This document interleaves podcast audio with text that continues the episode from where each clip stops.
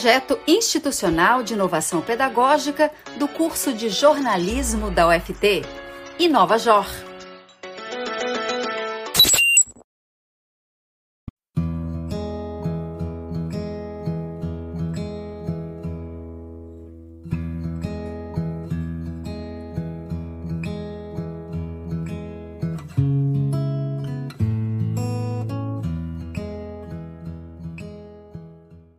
Olá para você que me ouve nesse novo episódio do Feras e Focas.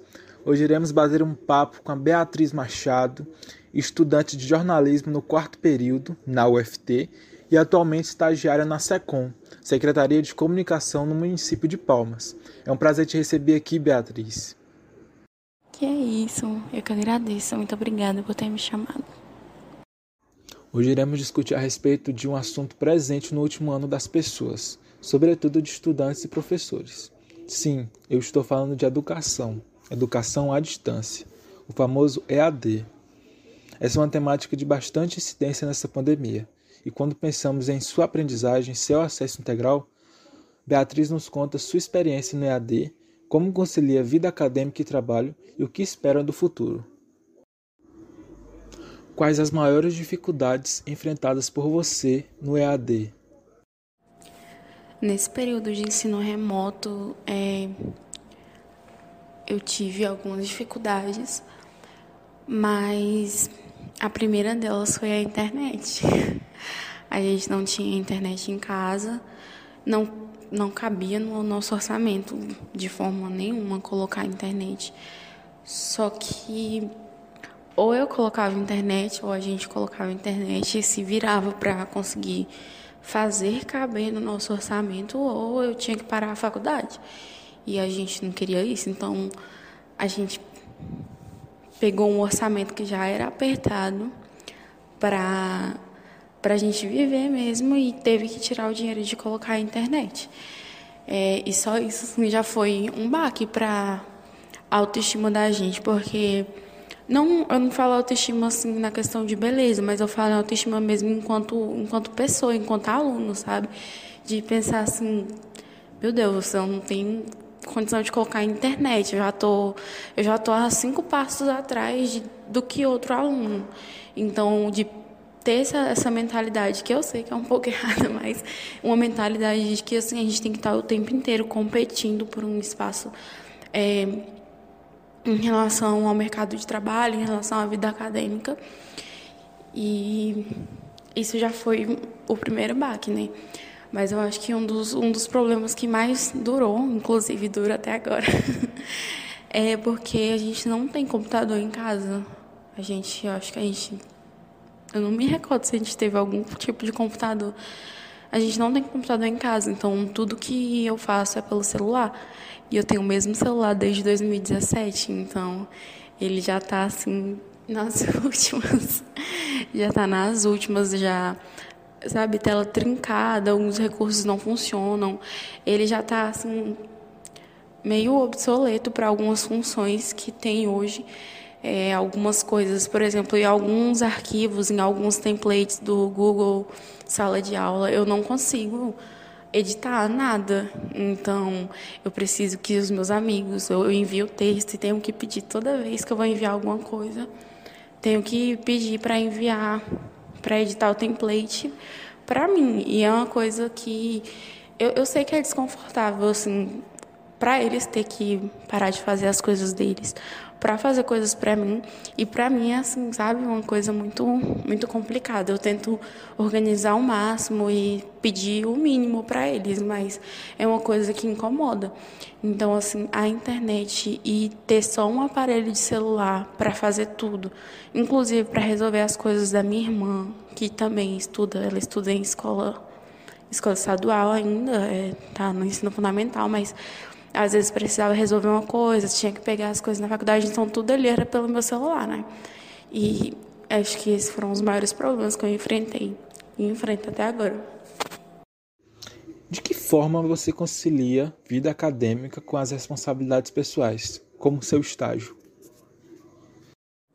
Depois já de um bom tempo de pandemia, eu passei para um estágio na área do meu curso É, e no meio de uma pandemia, cada um com os seus problemas, cada um com a sua situação no meio de uma pandemia, eu tive que conciliar a minha vida pessoal, a minha vida acadêmica e o estágio.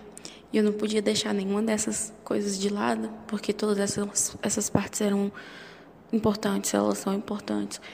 Então, o que eu tenho feito para conciliar isso é praticamente não ter tempo para nenhuma outra coisa. Pela manhã, me focar totalmente nas questões da faculdade e pela tarde me focar totalmente no estágio. E de noite chegar e ajudar a minha mãe, minha irmã, é, conversar com as pessoas, conversar com meu namorado, fazer o que eu posso para conciliar essas três coisas. Então, tempo livre não é um não é algo muito comum para uma pessoa que tem que conciliar todas essas coisas e lógico que em algum momento principalmente a vida acadêmica e o estágio vai se cruzar. Então, às vezes, no momento que era para eu estar tá resolvendo algo da faculdade, eu tenho que resolver algo do estágio. No momento que era para eu estar tá fazendo alguma coisa no estágio, eu estou resolvendo algo que é muito urgente da faculdade. Então, sempre que sobra um tempinho de um e outro, eu tento fazer, adiantar as coisas que eu preciso. Mas, obviamente, tendo que conciliar tudo isso, as coisas ficam bem mais pesadas. É, é, a gente fica com a cabeça cheia, a gente não tem um momento para descansar, então a cabeça está a milhão o tempo todo. E é muito difícil conseguir descansar de verdade, você sabendo que você tem um milhão de coisas para fazer. Então, mesmo que antigamente, no começo da faculdade, é, eu pegasse seis matérias de uma vez, hoje em dia eu pego três e assim eu, eu suo. Eu peno para conseguir dar conta dessas três matérias e as outras coisas. Então, Acho que a forma que eu que eu decidi adotar para conciliar essas coisas é me dedicar ao máximo a essas, essas três coisas e ter nada ou quase nada de tempo para mim mesmo. Observação interessante, Beatriz. Agora, comparando os estudos presenciais antes da pandemia com a conjuntura atual da educação, conta pra gente o que mudou positivamente e negativamente em seus estudos e principalmente na sua aprendizagem. Eu acredito que o, o melhor, ou na verdade eu acho que o único ponto positivo do, do EAD é que eu não preciso mais acordar às 6 horas da manhã e pegar duas horas de ônibus para chegar na faculdade. Eu acho que a maioria das pessoas que moram longe pensam dessa forma, porque é, é muito complicado você acordar às 6 horas e já ir para a faculdade, chegar lá, passar a manhã toda e depois chegar em casa só de noite, eu acho que é, é muito cansativo. O ônibus cansa muito a gente. E nossos pontos negativos são muitos. Eu, o meu rendimento caiu muito, muito de verdade. É, eu ainda tenho nota para passar. Eu passo, eu ainda tenho nota, uma nota até boa, mas o meu rendimento era muito alto no ensino presencial e, e por diversos motivos no EAD meu rendimento caiu muito. Eu acho que é o que o que mais pesa para mim. Meu rendimento caiu bastante, minhas notas caíram bastante, bastante. O meu o meu foco nas aulas caiu bastante. Eu não consigo mais me focar 100% é, 100% na minha aula, no conteúdo que eu tenho para fazer. É, então, para mim, essas duas coisas são, que pesam, são as que pesam mais. Sei que quando, quando as aulas voltarem no presencial, eu, eu, vou sentir falta de não pegar ônibus todos os dias e eu vou sim reclamar todos os dias de pegar ônibus. Mas é, eu acho que eu vou, vou ser um pouquinho mais feliz por ter a chance de talvez aumentar meu rendimento durante, porque eu vou conseguir me focar mais. Eu não vou ter mais as distrações da minha casa, da minha família, das coisas que eu tenho para fazer durante o dia. A educação à distância provocou nos alunos brasileiros comodismo e índice de baixa proatividade ao longo desses quase dois anos. Como você se vê atualmente no EAD? Eu me vejo assim. Eu me vejo como se eu não tivesse sendo aproveitado ao máximo. Como se. É, a minha qualidade e a minha capacidade não não está se desenvolvendo o máximo. E eu sei que isso não é só pelo EAD, eu sei que isso não é só pelos professores. E eu sei que isso não é culpa específica de ninguém, mas o momento que a gente está passando, um momento em questão de saúde pública, um momento em questão psicológica, a conjuntura política que a gente está, nada, o brasileiro não tem paz. O brasileiro não tem paz. Eu, eu, eu, tô, eu me sinto muito atordoada, assim. Eu acho difícil uma pessoa que, nesse momento, consegue é, estar, sabe, 100% focado no que tem para fazer.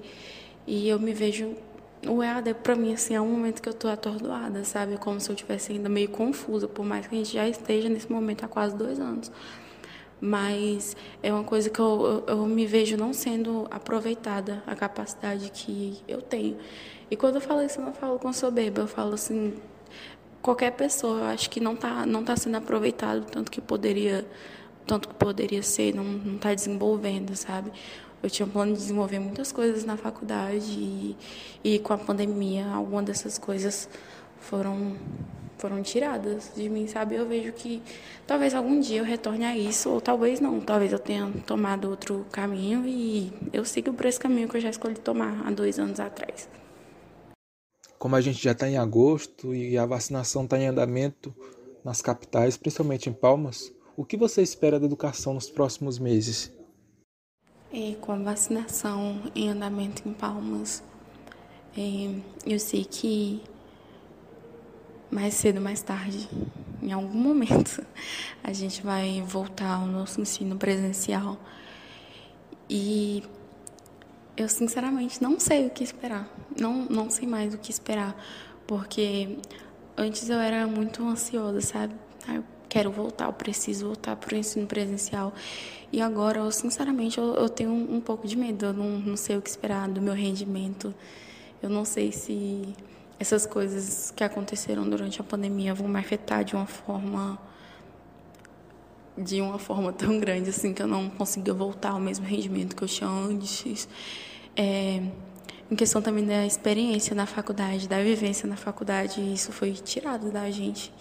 É, os meus amigos que eu costumava encontrar todos os dias em dois anos a gente muda muito, então a gente já vai estar em outros momentos da nossa vida e eu fico um pouco, eu fico ansiosa, mas eu também tenho um pouco de medo do que espera a gente. Eu não tenho noção do que vai acontecer. Eu só tô ansiosa e com um pouco de medo de como vai ser essa retomada. Beatriz Machado, a gente agradece muito por você contar um pouco da sua experiência no EAD, como você enfrenta esses milhares de obstáculos que a pandemia nos trouxe. Eu sou Cauê Barbosa e esse foi mais um episódio do Feras e Focas.